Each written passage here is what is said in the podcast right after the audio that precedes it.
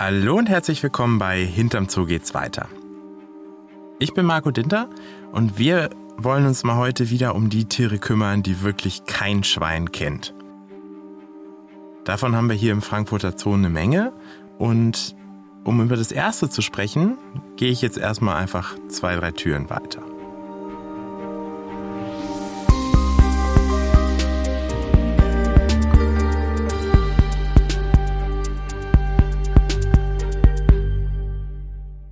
Am besten auskennt tut sich bei dem Tier nämlich wahrscheinlich meine Kollegin Dr. Sabrina Lin. Die ist zwei Türen weiter und ich besuche sie jetzt mal in ihrem Büro. Hi Sabrina. Hallo Marco. Hier liegt eine Menge Papier rum, wenn ich mal ehrlich sein darf. Ähm, ganz viele Papierstapel, deine Pinnwand ist voll. Ich sehe Zyklustabellen und Hormonkurven. Und hier liegen auch Best Practice Guidelines, also quasi Haltungsempfehlungen über das Tier. Um wen soll es denn heute gehen? Was für eine Art ist das? Ja, du hast recht, hier liegt viel Papier rum, aber das Papier, worauf du wahrscheinlich anspielst, das sind tatsächlich alles Aufzeichnungen äh, zum Gelbrückenducker. Was ist das denn für ein Tier? Den äh, kennen sicher einige nicht. Äh, ich weiß noch nicht mal, wo, wo ich jetzt anfangen soll. Ist das eine Raubkatze? Ist das ein Vogel? Ja, also der Gelbrückenducker, wie der Name schon sagt, ist ein Ducker und Ducker sind ja kleine bis mittelgroße, also eine Gruppe von kleinen bis mittelgroßen Antilopen. Das ist tatsächlich relativ unterschiedlich. Nur mal so ein paar Zahlen zu nennen. Kopf-Rumpflänge kann variieren von 60 Zentimetern bis 1,70 Meter. Oder das Gewicht äh, ja, variiert zwischen dreieinhalb Kilo bis 80 Kilo. Und da sind wir dann tatsächlich bei 80 Kilo bei unserem Gelbrückenducker. Denn das ist der äh, größte Ducker ja, innerhalb dieser Tiergruppe. Und wo kommen die vor? Ähm, Ducker oder der Gelbrückenducker lebt in, in den Wäldern ähm, in Zentral- und Westafrika. Und an dieses Leben in diesen Wäldern ist er auch perfekt angepasst. Der ist nämlich vorne etwas tiefer gelegt als hinten, also hinten vom Körper etwas höher. Und das ermöglicht ihn ähm, perfekt ins, äh, ins Dickicht und ins Unterholz abzutauchen. Das ist auch tatsächlich die Übersetzung äh, des Wortes Duckers. Das kommt aus der Sprache Afrikaans und ähm, ja, bedeutet Taucher und beschreibt eben genau dieses Verhalten, dass der Ducker ähm, verschwindet bei, ja, bei Gefahren. Und man findet ihn natürlich auch im Frankfurter Zoo hinter der Max-Schmidt-Anlage. Also wenn man reinkommt, äh, einfach rechts halten quasi, dann gleich die, die zweite oder dritte Anlage. Wo denn noch? Wir haben ja, wir sprechen in diesem äh, Format ja quasi über Tiere, die sonst selten in Zoos gehalten werden. Wo gibt es Ducker? Ja, also Gelbrückenducker gibt es in Europa tatsächlich aktuell nur in vier Zoos. Drei davon in Deutschland, das ist Nürnberg, Wuppertal, ähm, Frankfurt und dann noch der Zoo Beauval in Frankreich. Das, ähm, ja, das war mal anders, denn Ducker oder Gelbrückenducker haben eigentlich eine ziemlich lange Tradition in Europa. Äh, in Frankfurt wurden sie äh, in den 60er bis 80er Jahren bereits gehalten, dann wieder äh, seit 2014. Das allererste Individuum kam wahrscheinlich schon in den 1850er Jahren in britische Haltungen, also es ist wirklich sehr, sehr lange her. In den 50er Jahren gelang dann das erste Mal die Zucht im Zoo von Antwerpen in Europa. Ähm, in Deutschland gelang die Erstzucht in den 60er Jahren, hier bei uns in, Frank in Frankfurt. Also schon eine ganz schön ordentliche Geschichte. Die Tiere, die wir jetzt hier haben, heißen aber Dolly und Walter. Das sind jetzt Namen, die weder französisch noch deutsch klingen. Wo kommen die her?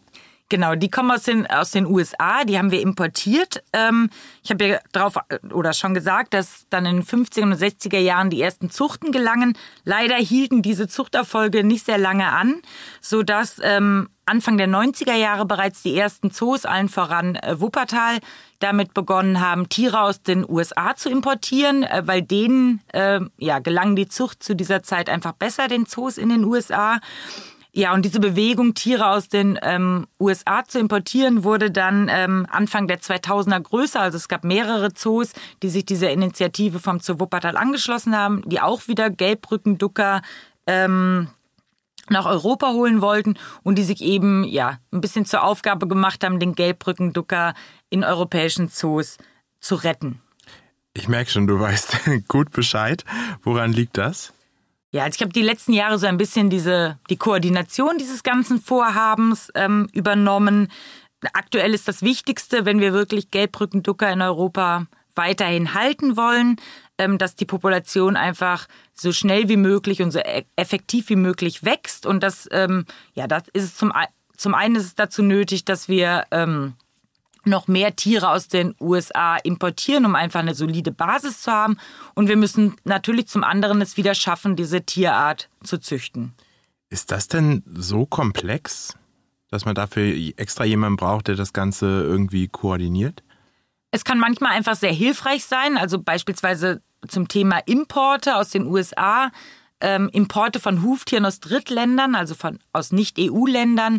Das ist ähm, ja relativ kompliziert tatsächlich. Äh, die tierseuchenrechtlichen Auflagen sind, äh, sind relativ hoch und dann muss man natürlich immer vor Augen haben, dass da sehr viele Player dabei sind, die einfach unter einen Hut gebracht werden müssen. Also auf der einen Seite viele amerikanische Zoos, das amerikanische Zuchtprogramm, was die Tierarten auswählt, äh, die, die Individuen auswählt, dann viele europäische Zoos, die die Tiere haben wollen.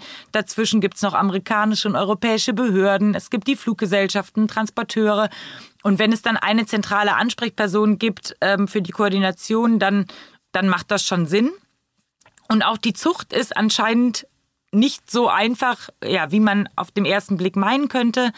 Ähm, da ist es auch gut, wenn jetzt gerade die ganzen die ganzen neuen Halter sozusagen, die jetzt wieder damit anfangen, ähm, ja, und die alle ihre Erfahrungen fleißig sammeln, wenn diese Erfahrungen an einer zentralen Stelle zusammengetragen werden, die dann auch wiederum äh, die Informationen verteilen kann. Du sagst jetzt Erfahrungen sammeln, aber du hast vorhin gesagt, die gibt es seit 1850 in Zoos, also das ist ja jetzt nicht die, die, die komplett neueste Entwicklung. Warum müssen wir jetzt nochmal neue Erfahrungen sammeln? Ja, also es ist tatsächlich so, es gab eigentlich schon immer äh, irgendwo ein paar Gelbbrückenducker in den Zoos, aber die letzte erfolgreiche Zucht in Europa äh, liegt 20 Jahre zurück. Äh, Im Zoo Wuppertal war das damals. Und wenn man beispielsweise ähm, hier unseren Zoo Frankfurt betrachtet, da sind es fast 50 Jahre. Und dementsprechend kann man sich natürlich vorstellen, dass beispielsweise kaum noch Tierpfleger da sind, die noch wirklich selber Erfahrungen mit erfolgreicher Haltung und Zucht mit dieser Tierart gemacht haben. Wir hier in Frankfurt beispielsweise ähm, haben noch einen Kollegen, der sich an diese Zeiten erinnern konnten, unseren lieben Kollegen Hans-Jürgen. Und den haben wir tatsächlich auch äh, mal intensivst interviewt, äh, weil er kurz davor ist, uns zu verlassen und in seinem wohlverdienten Ruhestand zu gehen. Und es natürlich eine Schande wäre, wenn diese Erfahrungen und diese Erinnerungen, die er noch daran hat, verloren gehen. Also das war ganz wichtig für uns, dass wir uns mal Zeit nehmen, äh, mit ihm zu sprechen und das dann tatsächlich niederzuschreiben. Auf der anderen Seite sehe ich das auch ein bisschen als Chance, wenn man völlig äh, unvoreingenommen äh, in so eine Situation reingeht. Ähm, wir probieren einfach gerade viel rum. Wir ähm, experimentieren ein bisschen und gucken einfach, ähm, ja, was passiert, wenn wir vielleicht an dem Stellrad drehen. Läuft's besser, läuft's schlechter? Und dafür sind einfach motivierte und engagierte Tierpfleger essentiell und die, die haben wir Gott sei Dank. Von daher macht es eigentlich Spaß, das Ganze auch nochmal ja, neu zu denken sozusagen. Klingt aber trotzdem nach einem ganz schönen Aufwand. Warum tut man sich das an? Also deine Frage zieht wahrscheinlich darauf ab, warum braucht man Gelbrückenducker in europäischen Zoos, wenn genau. es so ein, so ein Aufwand ist. Äh, also zum einen sind es tolle Tiere, faszinierende Tiere. Also jeder, der sich damit beschäftigt, muss sie auch irgendwie gerne haben. Äh, das ist natürlich jetzt kein, Sach kein sachlicher Grund für diese Tierart. Sachliche Gründe gibt es aber durchaus. Der Gelbrückenducker ist zwar nicht akut vom Aussterben bedroht, aber ähm, wie wir schon gesagt haben, er lebt in den Wäldern Zentralafrikas und das ist ein hochbedrohter Lebensraum. Die Wälder werden ähm, immer mehr abgeholzt, sein Lebensraum äh, zerstört oder fragmentiert und ähm, dementsprechend äh, sinken die Populationen und da keine akute Verbesserung der Situation in Zentralafrika in Sicht ist, ähm, kann man davon ausgehen, dass das auch ja, weiter voranschreitet. Zum anderen gibt es tatsächlich hochbedrohte Duckerarten. Der Abbott-Ducker zum Beispiel, da gibt es nur 1500 Individuen noch ungefähr. Der Yenting-Ducker, da gibt es noch circa 2000 Individuen. Und es gibt durchaus Anfragen aus den Herkunftsländern, ähm, an die europäischen Zoos Initiativen zur Etablierung von Zuchtzentren dieser Arten in den Herkunftsländern, also nicht in Zoos, äh, zu unterstützen, also mit Know-how, dass wir einfach dazu beitragen können, äh, beim Aufbau solcher Stationen, wie hält man diese Arten, wie züchtet man diese Arten. Und aktuell müssten wir oder müssen wir auf solche Anfragen leider antworten, dass wir selber keine Ahnung haben, wie man große Duckerarten erfolgreich züchtet. Und ähm, ja, das darf natürlich nicht so bleiben. Also das müssen wir hinkriegen. Und äh, deshalb spielt neben der, der Haltung äh, der Tiere und eben genauestens beobachten, was machen wir da ähm, und wie könnten wir es verbessern, auch die Forschung natürlich eine essentielle Rolle. Was erforscht man denn da beim Gelbrückenducker jetzt mal als Beispiel? Ja, also über Gelbrückenducker ist äh, tatsächlich so gut wie gar nichts bekannt. Also weder über ihre Lebensweise im Freiland, das ist äh, das Tragische bei waldbewohnenden äh, Tierarten, die sind einfach schlecht zu erforschen.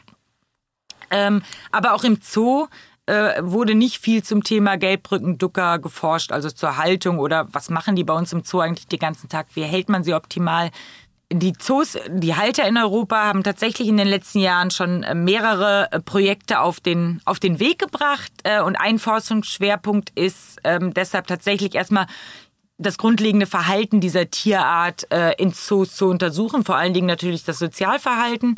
Und dafür arbeiten wir sehr eng zusammen mit der Zootierbiologie der Goethe-Universität hier in Frankfurt.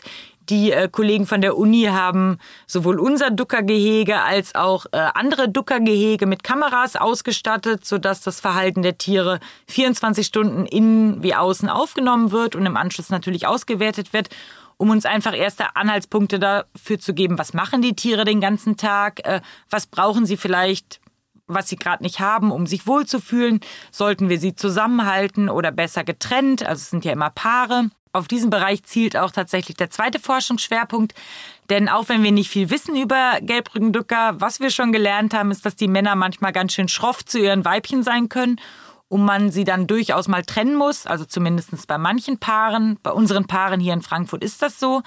Und das stellt uns natürlich vor die Herausforderung, ähm, dass wir die Tiere zum richtigen Zeitpunkt wieder zusammenlassen müssen. Also wenn das Weibchen empfängnisbereit ist.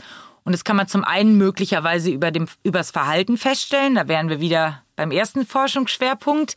Ähm, es gibt Tierarten, da zeigen die Weibchen das durch Verhaltensweisen. Wissen wir nicht, ob das beim Ducker so ist. Gibt es Vermutungen, aber es ist nicht, äh, nicht untersucht worden bislang. Und wir äh, kennen es von anderen Tierarten, dass man den ähm, Zeitpunkt der Empfängnisbereitschaft beim Weibchen über Hormonanalysen ähm, äh, untersuchen kann und das, das, sind die Tabellen, die genau, hier an der Wand hängen. Genau, Marco. Das sind die Tabellen, die du ja schon ähm, ähm, gefunden hast. Das sind erste Versuche, denn im Gegensatz zu beispielsweise Okapis, Nashorn oder Elefant, wo so Methoden etabliert sind, hat das beim Ducker noch nie jemand zuvor gemacht. Da arbeiten wir mit der ähm, Veterinärmedizinischen Universität Wien zusammen und nach ähm, ja, nach ein bisschen rumprobieren im, äh, im Labor sagen uns mittlerweile die Kollegen aus Wien, dass es tatsächlich gut aussieht, äh, dass wir auf einem guten Weg sind, eine Methode zu etablieren, um auch beim Gelbrückenducker ähm, den Zyklus zu bestimmen der Weibchen. Und das wird uns natürlich immens weiterhelfen, wenn es um die Zucht dieser Tierart geht. Dann sind ja im Grunde alle Grundlagen gelegt und es kann nichts mehr schiefgehen, oder? Genau, die Grundlagen sind, sind fast gelegt. Jetzt geht's natürlich an die Umsetzung. Und da sind wir äh, natürlich wieder beim Thema Tierpflege.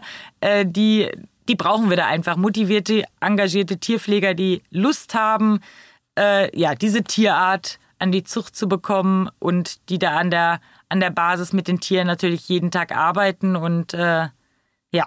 Da werde ich am besten vielleicht jetzt auch einfach mal einen kleinen Besuch hinmachen und meine Kolleginnen und Kollegen aus, der, aus dem Revier Afrika Savanne besuchen. Und die sollen mir dann mal erzählen, an welchen, du hast es Stellschrauben genannt, man denn drehen muss, damit man Gelbrückenducker zur Zucht kriegt. Ich bin sicher, die haben dir eine ganze Menge spannende Geschichten zu erzählen. Vielen Dank erstmal, Sabrina. Bitte.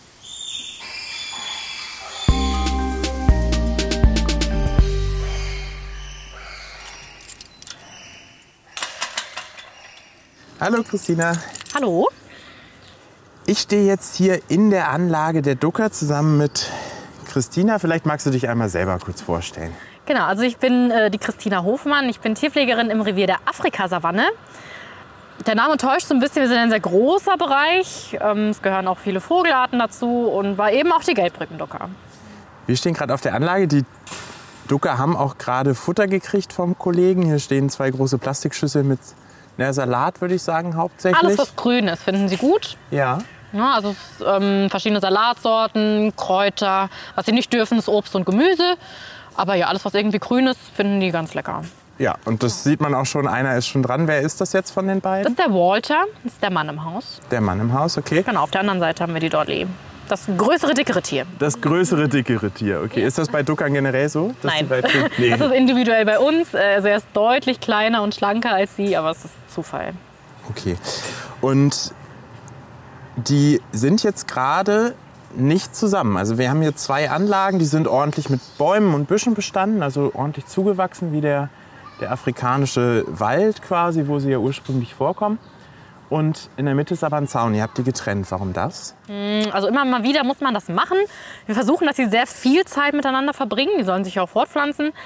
Aber ja, der Ducker ist da oft relativ ruppig, wenn es da ans Paarungsritual geht. Also der Walter treibt die Dolly praktisch vor sich her. Und wenn sie sagt, nein, ich möchte gerade nicht oder möchte mal einen Mittagsschlaf machen und braucht eine Pause, dann legt sie sich hin. Und dann fängt er an, ähm, sie zu schubsen und zu boxen. Also die, beide Geschlechter haben diese spitzen Hörner. Ihre sind sogar fieser als seine, muss man leider sagen. Oh ja. Ja, Aber sie wehrt sich halt nicht. Ähm, es gehört halt dazu einfach. Das ist das Ritual. Er treibt sie vor sich her und wenn sie sagt, ich will das nicht, dann geht er hin und sagt, steh auf. Und dann macht das leider sehr ruppig. Das heißt, sie hat dann immer mal, gerade im hinteren Bereich, immer mal so stichartige Verletzungen oder auch manchmal hat sie so längliche Kratzer, wenn er von der Seite gekommen ist. Ist nicht super wild. Ähm, also das Tier trifft dann nichts Lebensbedrohliches, aber man muss den Verletzungen auch immer mal wieder Zeit geben, einfach abzuheilen. Und das geht einfach besser, wenn sie Ruhe voneinander haben. Ne? Dann können sie sich ein bisschen erholen. Und was wir beobachtet haben, ist auch, dass also sie selber merkt natürlich, dass sie da was hat. Das heißt, sie versucht auch dann diese Verletzungen abzulecken. Und er macht das auch bei ihr aber. Also na, erst vermöbelt er sie und dann versucht er ihr ein bisschen zu helfen. Und also auch er leckt dann an diesen Verletzungen rum und so heilen die nicht gut zu. Ne? Da muss man ihr mal ein bisschen Pause lassen. Und dann, wenn wieder Ruhe herrscht, können sie gerne wieder zusammen sein. Weil eigentlich sind die relativ gerne zusammen, glauben wir zumindest. Also wir beobachten auch, ne, jetzt haben wir zwei Futterschüsseln angeboten, aber wenn die zusammen sind, teilen die auch und tauschen mal oder schlafen auch im selben Bett gerne zusammen. Eigentlich haben die sich schon lieb, aber das sind halt Ducker, die sind bewaffnet und die benutzen das halt auch. Ja, man sieht es bei ihr auch ein bisschen, wenn man genau darauf achtet, dass Ja, so ein ja. paar kleinere Wunden am, am Popo Ja. sind. Aber wenn die wieder abheilen, wie du sagst, und das gehört einfach mit dazu. Das gehört dazu. Muss man sich so ein bisschen weggucken tatsächlich. Wenn man sie immer getrennt hält, hat man niemals Nachwuchs und das möchten wir natürlich auch nicht. Ähm, es wäre ja doch schön, wenn sie viel Zeit miteinander verbringen, weil sie selber am besten einfach wissen, wann ist der beste Zeitpunkt für eine Paarung. Wenn sie halt jetzt sagt, jetzt war er nicht, hat er jetzt halt eine mitgegeben. Hier ist es jetzt so, die haben natürlich eine Außenanlage, die sind auch viel Zeit draußen, aber sie haben auch einen kleinen Stall. Der ist äh, für die Besucher nicht einsehbar, aber man sieht zumindest ein kleines äh, Holzgebäude. Und ich sehe gerade, äh, die haben nicht die üblichen Plastiklamellen am Eingang, sondern da hängen Feuerwehrschläuche. Ja. Warum das? Ja, ähm, also wir hatten Plastiklamellen vorher tatsächlich überall ähm, hingeschraubt, weil das einfach das Beste ist zur Wärmeisolierung. Und dann hat die Dolly angefangen, die von unten nach oben anzunageln und aufzuessen tatsächlich. Also die hat ganze Stücke da rausgebissen. Die hat auch schon ein Kabel von unserer Waage durchgebissen. Und also die ist irgendwie, ah, die so was Fremdkörper angeht, ein bisschen heikel. Ne? Wissen wir nicht, wie viel Gummi gehört in so einen Duckerbauch.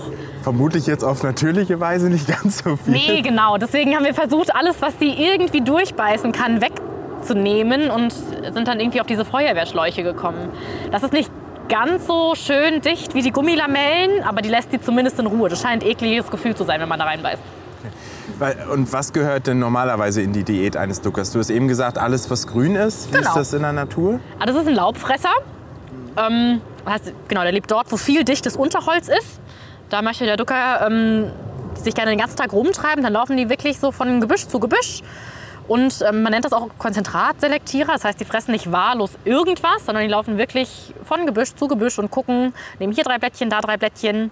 Dann laufen die wieder zurück und nehmen nochmal drei Blättchen. Also alles, was irgendwie Laub ist, Rinde, so Sachen finden die richtig gut. Tatsächlich hin und wieder, wenn sie was finden, ähm, nehmen die auch tierisches. Oh, okay. Also ähm, glauben viele gar nicht. Die sehen unfassbar niedlich aus mit ihrer Salatschüssel. ja. Ja, Wir sehen hier gerade Wolter, der vor uns steht und vor sich hin schmatzt. ja, ja das ne? schmeckt ganz ne? süß. ähm, tatsächlich, die würden auch in der Natur, wenn jetzt sie irgendwie auf dem Boden ein Vogelnest finden, also würden sie auch die Eier oder auch die Küken fressen. Ja. Und das kriegen Sie hier im Zoo auch als Ausgleich? Oder? Sie kriegen hin und wieder mal ein Ei. Wir haben auch schon andere Sachen angeboten. Ähm, also auch äh, Küken oder Mäuse. Mäuse fanden sie richtig gut. Ähm, wir haben aber festgestellt tatsächlich, das ist, sehr, das ist sehr proteinhaltig und da muss man im Zoo aufpassen, dass man die nicht zu hochwertig ernährt. Das ist sonst relativ schlecht für die Klauen. Ja, also die Klauen, auf denen der Ducker läuft, das, ja, Pferdehuf ist vielleicht eher geläufig oder auch unsere Fingernägel, das wächst einfach immer. Und je schneller das wächst, desto schneller muss der Ducker das auch ablaufen. Die bewegen sich aber nicht mehr, nur weil wir mehr füttern. Und dann äh, wächst das und wächst und das gibt richtig Verformungen dann auch. Wenn die Klaue nicht mehr im korrekten Winkel den Boden berührt, kann die sich nicht mehr abnutzen. Dann muss man äh, denen tatsächlich die Klauen schneiden. Und das ist, ja, man kann das machen. Wir haben das auch gemacht.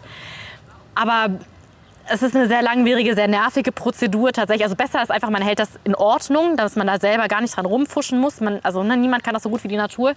Deswegen haben wir versucht, den tierischen Anteil in der Diät ein bisschen runterzufahren. Die kriegen einmal die Woche ein Ei.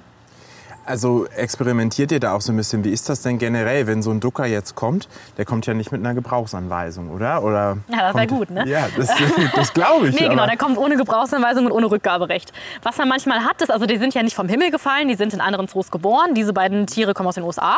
Die Dolly hat übrigens heute Geburtstag. Herzlichen Glückwunsch. Herzlichen Glückwunsch, Dolly. Du bist jetzt sieben Jahre alt. ähm, genau, sie kommen beide aus den USA und sind natürlich auch in diesen Zoos irgendwie ernährt worden und haben dort irgendwie gelebt. Also das macht man schon, wenn man Tiere von A nach B schickt, dass man ein Futterrezept zum Beispiel mitschickt. Man sagt, unser Tier hat gefressen, wir können jetzt die Wanne nehmen, könnten die morgens packen, wieder auspacken, zurückwiegen, was haben wir gegeben. Dann steht da drin, der hat heute 20 Gramm Petersilie, zwei Salatköpfe und was auch immer da jetzt gerade drin ist. Das kann man schon machen, um dem nächsten Zoo so ein bisschen einen Anhaltspunkt zu geben. Ähm, ansonsten, was so die Gehegestruktur und so angeht, das ist schön, wenn andere Zoos sagen, das funktioniert hat. Aber ja, die baulichen Gegebenheiten sind, wie sie sind. Man kann dann nur kleine Sachen verändern. Ne? Wir können andere Pflanzen auswählen oder ein bisschen am Bodenbelag was machen. Aber ja, es, es, man muss individuell probieren, was funktioniert bei uns. Na, Was das in einem anderen Zoo funktioniert, heißt nicht auch, dass das bei uns gut ist. Und gab es da was, was euch überrascht habt, wo ihr gemerkt habt, okay, das funktioniert überhaupt nicht, was ihr vorher vielleicht reingebracht habt oder andersrum? Also ja, diese Clown-Geschichte ähm, war ein ziemliches Problem. Wir hatten vorher ja bereits ein anderes Duckermännchen auch, ein einzelnes. Das haben wir in anderen so weitergegeben und hatten wir niemals so Clown-Probleme zum Beispiel. Also der hat wahllos, der hatte ein ganz, ganz anderes Futterrezept jetzt als das. Ähm, und der sah trotzdem total fit aus. Na, also der hat nie Probleme gehabt und also ja, war da vielleicht einfach ein bisschen abgehärteter jetzt als die. Ähm, da mussten wir uns ein bisschen anpassen. Auch was den Boden angeht, da haben wir irgendwann festgestellt, naja, im Winter bewegen die sich gar nicht so viel. Dann nutzen sie hauptsächlich irgendwie so den Streifen am Stall entlang, um zu gucken, wann es Essen gibt. Also haben wir den Streifen am Stall, haben wir was am Bodengrund gemacht, haben wir ein bisschen härter, ein bisschen rauer gemacht. Ähm, was ist besser für die Füße, als wenn die ganze Zeit im Matt stehen. Dafür sind die nicht gemacht. So Sachen sieht man dann halt. Wenn man sieht, oh, die haben schlechte Füße, muss man überlegen, woher kommt das zum Beispiel. Das ist beim Ducker halt schwierig, ähm, weil es wenig Erfahrungswerte gibt, gerade was dieses paarweise Halten angeht. Wir haben auch den Tipp bekommen, man kann die niemals zusammenhalten. Man muss die auf jeden Fall immer trennen und nur zur Paarung zusammenlassen. Weil es auch Paare gibt, die sich einfach nicht gut verstehen. Die zwei verstehen sich eigentlich ganz gut, die sind viel Zeit zusammen. Ähm, aber ja, da ist der Ducker einfach noch nicht so gut erforscht. Tatsächlich dafür, dass es den schon so lange im Zoo gibt, weiß man erschreckend wenig über das Verhalten von diesen Tieren tatsächlich. Und das findet ihr dann quasi im Experiment raus. Jetzt hat, ähm, du hast eben über die Klauen gesprochen und auch, dass man die ähm, pflegen muss quasi. Also m- beim Pferd kennt man es vielleicht, das muss ja auch zum Hufschmied oder ähnliches. Ähm, jetzt habe ich eigentlich vorhin von Sabrina gehört, der Ducker heißt Ducker, weil der sich ins Unterholz quasi wegduckt und eigentlich total scheu ist und ein Fluchttier. also um Findest ehrlich du, sie sehen so scheu aus? Ja, genau, das war jetzt meine Frage, weil also Dolly steht jetzt so fünf, gut, da ist ein Zaun dazwischen, Ja. das wird sie ja auch wissen. Ähm, die, aber die steht jetzt vielleicht fünf Meter von mir weg, nicht mal. Walter genauso. Ja. Ich finde, der wirkt recht entspannt. Ist er auch. Und er wird auch ganz gerne gestreichelt tatsächlich. Okay. Wie, wie kriegt ihr das hin? Also müsst ihr die dann erstmal, war das schon immer so bei Walter, dass Nee. der. Also wir haben, ähm, letztens sind wir über diese alten Anweisungen gefallen. Ne? Also wie gesagt, man gibt ja immer so ein bisschen was mit. Der andere Zoo versucht ja zu helfen. Und als diese Tiere bei uns eingezogen sind, haben wir eine Futteranweisung von der Quarantäne bekommen. Da stand drauf, Achtung, Tier sehr schreckhaft. Und wir dachten so, oh Mann, oh Mann. ähm, und also geht nicht, gibt's nicht. Das muss man immer wieder sagen. Wir sind hier im Zoo. Und man muss die, die Tiere müssen sich anpassen. Und die können das auch. Also die sind äh, pfiffiger, als man denkt. Alle bewundern immer unsere Robbenshow. Ja, der Seebär lässt sich von Natur aus ja auch nicht streicheln. Das Ja. haben wir dem ja beigebracht. Ähm, bei denen ist es ganz genauso. Ja, von sich aus klar würden die sich gerne verstecken. Aber andererseits habe ich dem ja auch noch niemals was, niemals was Schlimmes getan. Ich bin, wir, wir bringen Essen, wir machen tolle Sachen, wir bringen dem Spielzeug. Ähm, wie gesagt, wenn man dann feststellt, jetzt wie er zum Beispiel, dass er so am Hals entlang total gerne gestreichelt werden möchte. Also man, ja, mit äh, Ruhe und Geduld geht fast alles. Und es ist auch wichtig, dass fast alles geht. Denn, ja, wir haben schon gesagt, die haben ja öfter mal irgendwas, ne, wo man sagt, oh, das würde ich mir mal gerne mal aus der Nähe angucken. Wenn wir jedes Mal, wenn er ihren Kratzer macht, äh, wenn die Tierärztin da mit einem Blasrohr drauf schießt, das Verletzungsrisiko ist irre. Das kann man nicht, das, das geht nicht. Also so ein bisschen, ja, zahm ist immer nicht so ein schönes Wort. Aber so ein bisschen an den Menschen gewöhnen muss man die schon. Also Tiertraining geht bei fast jedem Tier. Auch wenn da drauf steht, sehr schreckhaft. Es geht trotzdem. Es geht langsam, es geht mit ganz viel Ruhe, aber es geht. Und äh, das hat ja bei den beiden offenbar ganz gut geklappt. Ja. Das heißt, ihr kommt an die Tiere ran und könnt die auch untersuchen Ja. und ähm, genau. Und wie, was, ihr schreibt das auch alles auf, damit ihr, falls ihr mal den Walter zum Beispiel abgeben würdet an den Zoo, dann auch eine Gebrauchsanweisung mitgeben könnt. Genau, das ist immer gut, so Erfahrungswerte aus anderen Zoos. Gerade bei so Tieren, wo man wirklich gar nicht viel weiß. Man würde gerne nachlesen jetzt im Buch, wie lange ist überhaupt die Tragzeit von so einem Ducker. Und dann, ich lese ein Buch, da steht fünf Monate, der Chef liest ein Buch, da steht sieben Monate. Ähm, man weiß wirklich ganz wenig. Unsere zwei Tiere, also wir beobachten ganz viel natürlich und schreiben ganz viel auf. Aber die sind auch Teil von richtig wissenschaftlichen Studien. Ähm, genau, wo wir stehen, ist alles Kamera und Ton überwacht. Okay. Also wir sind doppelt mitgeschnitten. ähm, einfach um wirklich auszuwerten, gibt es, machen die miteinander, ne? die geben ja auch Geräusche von sich oder gibt es bestimmte Rituale, Bewegungsmuster, solche Sachen. Ähm, entsprechend muss man ja auch dann die Zäune und die Anlagen anpassen. Also da gibt es schon ganz viel, was wir noch lernen können und was wir natürlich auch sehr, sehr gerne weitergeben möchten. Also Forschung und Entwicklung ist groß geschrieben natürlich. Ähm, ja, denn jeder Fehler, den wir machen, muss der nächste Zoo ja nicht nochmal machen. Na, also alles, was man schon weiß, was man probiert hat, was hat sich bewährt, was hat sich überhaupt gar nicht bewährt, das ist immer nett, wenn man solche Erkenntnisse auch teilt. Ja. Das heißt, da gibt es auch noch ganz viel rauszufinden Absolut. beim Gelbrückenducker. Ja. Äh, dann bin ich mal gespannt, wie es hier weitergeht. Vielleicht kriegen wir ja auch irgendwann Jungtiere. Das wäre natürlich der Traum. Ja. Und äh, genau, so lange besuche ich ab und zu mal Dolly und Walter, Walter hier noch, noch im Zoo. Man kann sie ja dann doch mittlerweile auch ganz, ganz schön sehen eigentlich. ja, man muss halt immer ins Gebüsch gucken. Ne? Leute laufen mal vorbei und ähm, ich weiß nicht, es ist auch schwierig einzuschätzen. Da steht auf dem Schild so ungefähr, wie groß sie sind. Aber oft, jetzt hat der Walter sich dorthin gelegt zum Beispiel. Das ist ein Platz, an dem er sehr oft liegt. Das machen sie, sie fressen, dann legen sie sich irgendwo hin. Also auch gerne immer in die Büsche schauen. Dann jetzt hat er gegessen, jetzt macht er erstmal Siesta. Und das macht er nicht im Stehen und indem er rumläuft, sondern jetzt wird sich erstmal hingelegt und Pause gemacht. Jetzt geht sie, ne, geht sie auf die andere Seite vom Zaun und legt sich dazu. ähm, also wenn man das so ein bisschen weiß, wie das Tier so tickt, kann man sie eigentlich fast immer entdecken. Ja? Also die freie Fläche ist schön, aber die mögen diese Gebüsche. Immer schön ins Gebüsch gucken. Gut, die beiden machen jetzt Siesta. Ja. Wir können sie mal in, dabei mal in Frieden lassen. Ihr schaut einfach beim nächsten Besuch mal, ob ihr sie entdecken könnt. Immer gut in die Büsche sch schauen. Das hat Christina gesagt. Vielen Dank, Christina. Und äh, damit sind wir am Ende der heutigen Folge von Hinter dem Zoo. Geht's weiter. Dankeschön. Gerne.